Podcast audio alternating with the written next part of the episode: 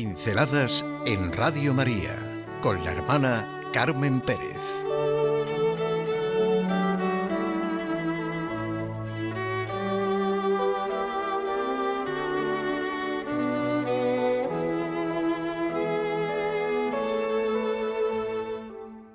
Tres ejemplos gráficos.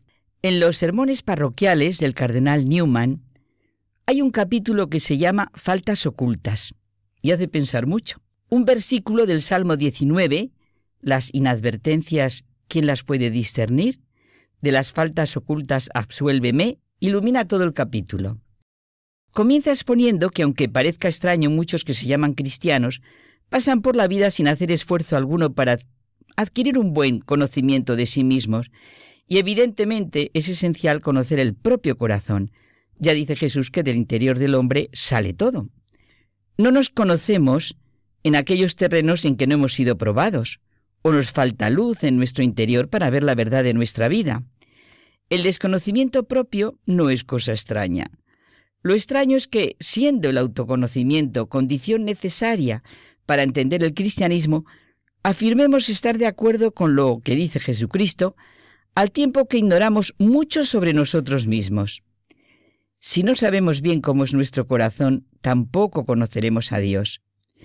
Hay gente que sonríe cuando personas que les parecen incultas emplean palabras que no entienden, pero luego esa misma gente cae en ese defecto de forma mucho más seria y sutil cuando piensa que entiende sobre religión, sobre el Evangelio, porque se expresa con palabras del lenguaje ordinario que emplea a menudo, y quizá realmente no ha entendido nada. Nuestras debilidades nuestras limitaciones, nuestras faltas de confianza, nuestras perezas, etc., pueden salir a la luz ocasionalmente. Esto siempre lo vemos muy bien en los demás. ¿Nos importa saber que tenemos faltas ocultas? ¿Nos conformamos con un conocimiento propio muy parcial y ligero y por tanto con una fe superficial? Porque va unido. David, Ezequías, Pedro, Vaya tres personas significativas que nos lo muestran. A lo mejor con estos ejemplos nos animamos a saber cómo es de verdad nuestro propio corazón, porque Dios nos habla primero en el corazón. David vivió años de fidelidad a Dios, años de verdad en su vida, cuando no era más que una persona corriente. Demostró una fe serena y clara, cuando en diversas ocasiones respondió al rey Saúl, lo podemos leer en la Biblia. Y esto también en situaciones difíciles. Por ejemplo, cuando Saúl lo maltrataba, seguía siendo fiel al Señor. El poder y la riqueza debilitaron su fe y le derrotaron. Llega un momento en que recibe una dura réplica del profeta Natán. Tú eres ese hombre al que estás condenando. David conservaba los principios de palabra, pero en su corazón los había perdido.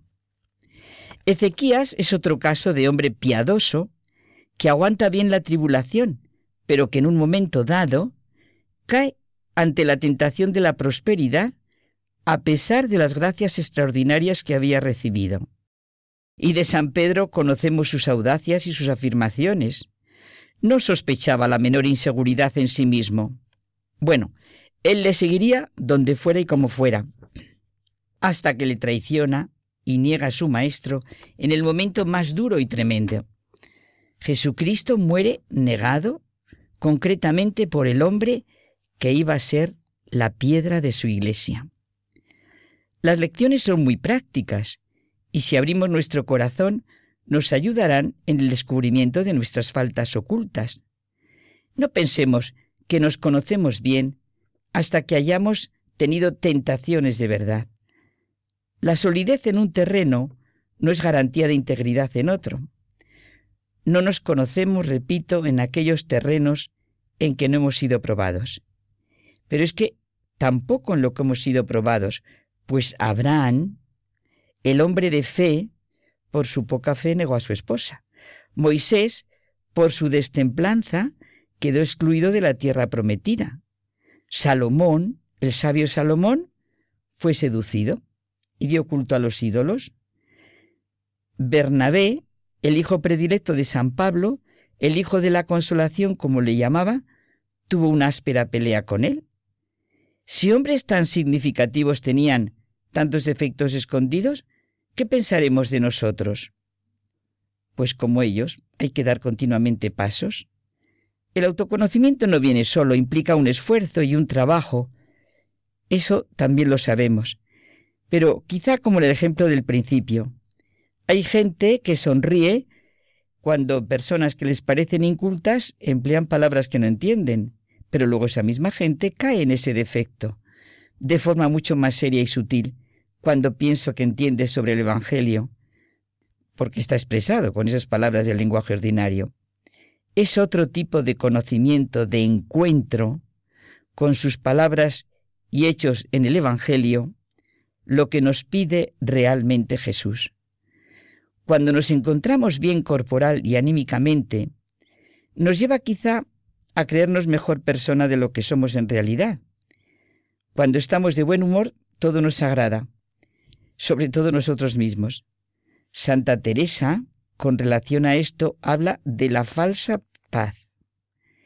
Confundimos nuestra tranquilidad meramente pasajera con la paz de la que nos habla el Evangelio.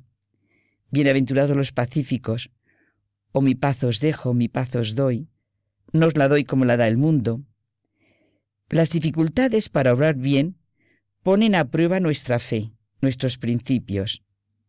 El oro se prueba y purifica en el crisol. Siempre confianza en el Señor. Hay dos expresiones que hacen mucho bien en la vida diaria. Feliz culpa que mereció tal redentor.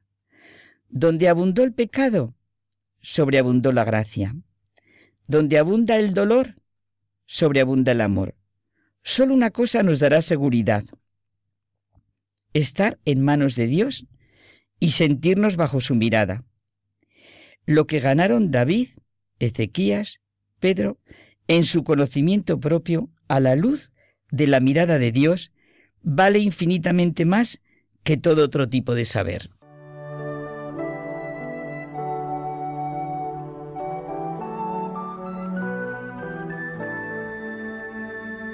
Pinceladas en Radio María con la hermana Carmen Pérez.